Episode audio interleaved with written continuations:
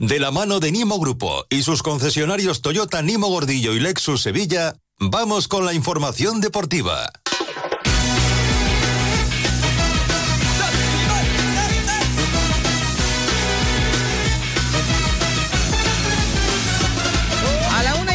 Seis minutos. Vamos ya con la información deportiva. Está con nosotros Carlos Hidalgo. ¿Qué tal? Muy buenas tardes. Hola, buenas tardes. Vamos con la Copa del Rey. Copa del Rey. Copa del Rey y la presentación de Johnny Cardoso, el nuevo futbolista del Betis, que acaba de terminar hace nada, hace dos minutos. Eh, vamos a escuchar al futbolista de origen brasileño eh, con eh, nacionalidad estadounidense, es internacional por los Estados Unidos. Y vamos a escuchar al presidente del Betis, a Ángel Aro, que ha dicho que para que lleguen eh, más fichajes tiene que haber salidas. Eh, ojo porque hay interés de algunos equipos turcos, concretamente el Besiktas por William Carballo. Eh, siguen los rumores desde Inglaterra con el tema de, de Asandiao. Pues si alguien se marcha, vendrá algún futbolista. Si no, ya ha dicho Ángel Aro que no. Lo dicho, Copa del Rey a las 8 en el Coliseum. La ilusión de los sevillistas a día de hoy. La Copa del Rey, que puede dar eh, alegrías al sevillismo, las que no está dando en la liga. Eh, si ganara el Sevilla hoy eh, se metería en cuartos, estaría a tres partidos de la final de la Cartuja. Bueno, quién sabe. Cuenta Quique con cinco bajas, Nilan, Quique Salas, Acuña, Gudel y Luque Bacchio. Eran seis, pero Rafa Mir se ha recuperado de la gastroenteritis y ha viajado esta mañana para incorporarse a la concentración. Eh, habrá 1.300, más de 1.300 sevillistas en el Coliseum, animando a un equipo que podría salir con esta formación. Dimitrovich en portería, Juan Lu Badé, Sergio Ramos Pedrosa, con Sou Sumarey Rakitic en medio campo, Ocampo, Suso e Isaac Romero en la punta del ataque. Eh, fue en el día de ayer, durante la tarde, en la rueda de prensa de previa a este partido, bastante contundente el técnico madrileño Quique Sánchez Flores en torno a lo mal que está su equipo, lo mal sobre todo que está defendiendo este Sevilla. Escuchen porque fue bastante tajante.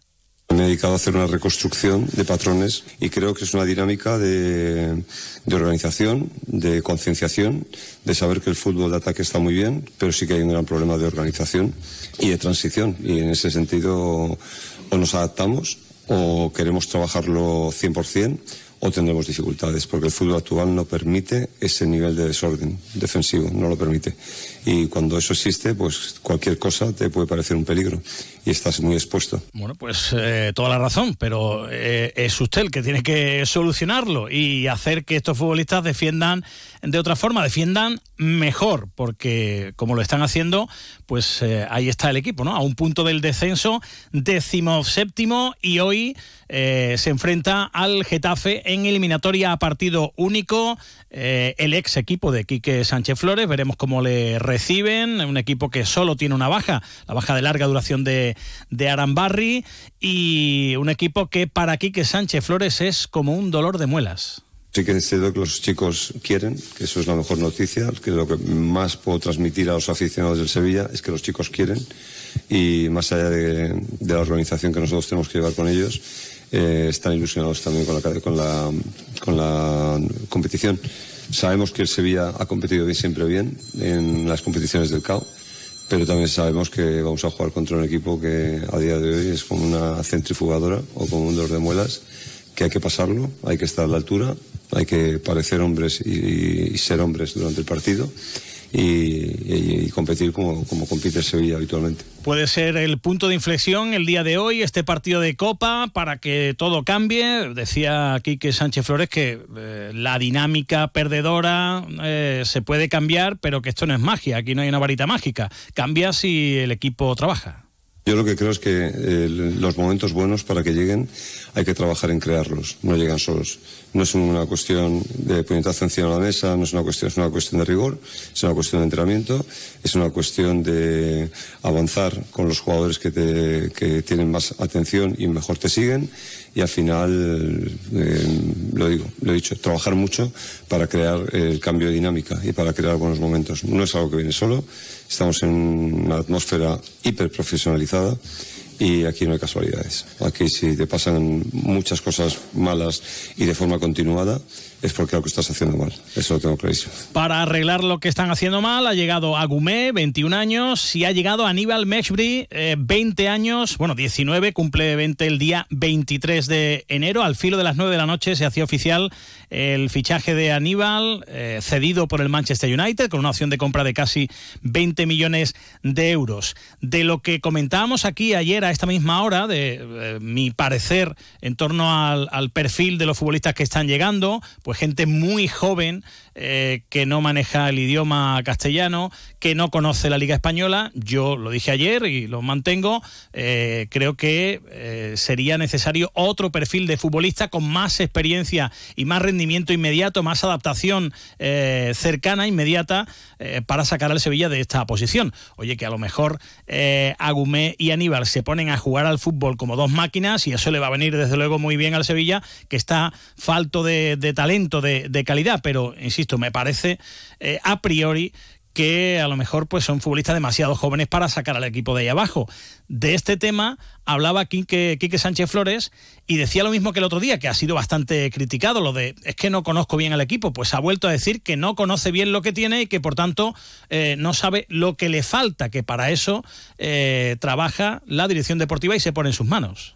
Yo conozco, yo apenas cuatro semanas, no hemos hecho la cuarta semana, estamos haciendo la cuarta semana ahora con el equipo y no puedo hacer una, no tengo una evaluación de años ni de meses como tiene la dirección del club. Por lo tanto, nos ponemos en sus manos, confiamos en que ellos tengan la percepción de lo que es importante para, para, para el equipo y quién nos puede ayudar. Nosotros todo lo que podemos hacer es valorarlos una vez que los tenemos en el terreno de juego y poner a los mejores, a los que nos parecen los mejores. Bueno, eh, para que venga algún futbolista tiene que haber salidas, porque ya no hay fichas ni en el filial. Los dos que han venido han sido con ficha del filial y la ficha de Fernando ha sido para Isaac Romero. Se va a marchar Rafa Mir. Preguntado por este futbolista en, en concreto, dijo el técnico esto. A mí me interesan jugadores que estén motivados. Eso es básicamente lo que quiero. contar con los jugadores que yo entienda que están suficientemente motivados para estar en el Sevilla. Los que están motivados continuarán. Los que el club y yo entendamos que no están motivados irán a otros destinos. Esto es el fútbol. Al final mmm, estamos en los clubes para entrenar y los jugadores también.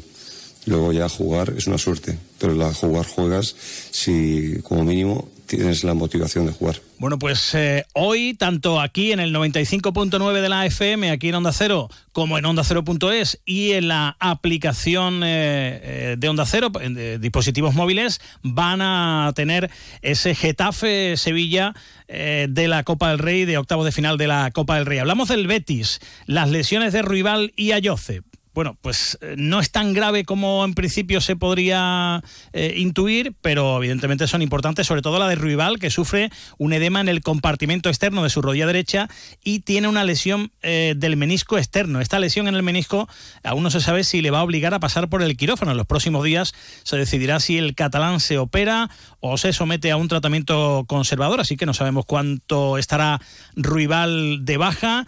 Ayoce tiene un 15 de ligamento en el tobillo y eh, sin desmosis anterolateral de ese tobillo derecho se va a perder dos partidos. Seguro el del Barça. Intentaría llegar al del Mallorca, pero no es, no es seguro. Eh, son 11 bajas ya. ¿eh? Miranda, Guido, Bartra, Carballo, Mendí, eh, Claudio Bravo, que está un poquito más cerca de su regreso. Los que están en la Copa África. La buena noticia es que Bellerín ya está entrenando con el grupo. Veremos si llega bien para el partido del domingo ante el Barcelona o tendrá que jugar de nuevo Pablo Busto o algún invento de de Pellegrini. Lo dicho, hace unos minutitos ha terminado la presentación de Johnny Cardoso, este futbolista de origen brasileño, nacionalidad estadounidense, con pasaporte europeo, no, no ocupa plaza extracomunitario. Eh, es un eh, eh, defensivo, aunque puede participar en, en, tareas más, más creativas. Y ahora lo vamos a escuchar enseguida. Antes, Ángel Aro, el presidente hablando del mercado, hablando de la marcha de Ramón Planes y bueno, pues un poquito de la actualidad del, Betis. Eh, la primera pregunta estaba relacionada con este mercado, si van a llegar más fichajes o no. Dice que si se marcha alguno, sí. No, tiene que, evidentemente, para que llegue a algún jugador tiene que haber salida, eh, por un tema puramente de, límite de control económico. Si no se libera eh, límite, pues no, no habrá ninguna, ninguna llegada la, madrugada del pasado domingo, el director ejecutivo del Flamengo confirmó el interés de, en la figura de Luis Enrique. Pellegrini ya dijo que no se iba a cerrar a, escuchar ofertas. ¿El club está dispuesto a traspasarlo? Bueno, el club lo que tiene que estar atento a las opciones que se dan, al margen de cualquier nombre particular, en el caso de Luis Enrique o cualquier otro nombre, cuando hay una opción de salida, primero se habla con el jugador, con su agente, luego por supuesto con el entrenador para ver cómo valora esa salida y luego también el club tiene que eh, valorar si esas cantidades que se pueden dar son razonables, ¿no? Pero ya digo, hay interés por algunos de nuestros jugadores, este es uno de los casos, pero lo analizamos con, también con tranquilidad, sabiendo que es un jugador importante y que tiene mucho que darnos todavía. El futbolista que más sonó hace unos días con posibilidad de salir a Sandiao. Mm, parece que el mercado se activa un poquito más ahora que entramos en la segunda quincena de enero. Existen muchas posibilidades de que pueda salir a Sandiao y lo relaciono también con la necesidad que tiene el equipo, el equipo es muy competitivo, pero, pero le falta gol, ¿no? Mm, con la posibilidad de traer un futbolista que le pueda solucionar en parte ese problema, ¿podría ser esa la llave? Bueno, el equipo está compitiendo bien, teniendo incluso en cuenta la cantidad de bajas que estamos teniendo, no solamente por lesiones, también ahora con la, Copa de África estamos teniendo también algunas bajas sensibles y así todo está, está compitiendo el equipo con respecto a reforzarlo. Bueno, eh, es cierto que nos falta gol, es una evidencia, por otro lado también eh, a nivel defensivo el equipo está respondiendo muy bien, somos el tercer equipo de, de la liga que menos goles recibe, teniendo en cuenta que gran parte o el 50% prácticamente de los goles fueron en, en dos partidos. Yo creo que hay que poner relevancia cómo todo el equipo está, está defendiendo. Nos falta gol, pero también confiamos en nuestros delanteros. Ya han metido goles en otra ocasión, no son probaturas, sino que tenían gol, por lo cual hay que animarlos a que, a que entren otra vez en esa senda de goleadora que tenían. Bueno, pues eh, las palabras del presidente Angelaro. Vamos a escuchar a Johnny Cardoso, el nuevo mediocentro del Betis. Ya estuvo en la convocatoria, ya estuvo en el banquillo el otro día ante el Granada, aunque no tuvo minutos, y es que estaba de vacaciones porque su torneo, el Brasileirao, eh, terminó y lógicamente ahora se tiene que poner en forma. Escuchamos al futbolista internacional por Estados Unidos. Muy feliz, un sueño de, de criança e poder estar aqui compartilhando esse momento com, com a minha família perto, que é a realização de um sonho. Estoy muy contento, es un sueño de niño y poder compartirlo aquí con mi familia directa es un, un auténtico sueño, estoy muy contento.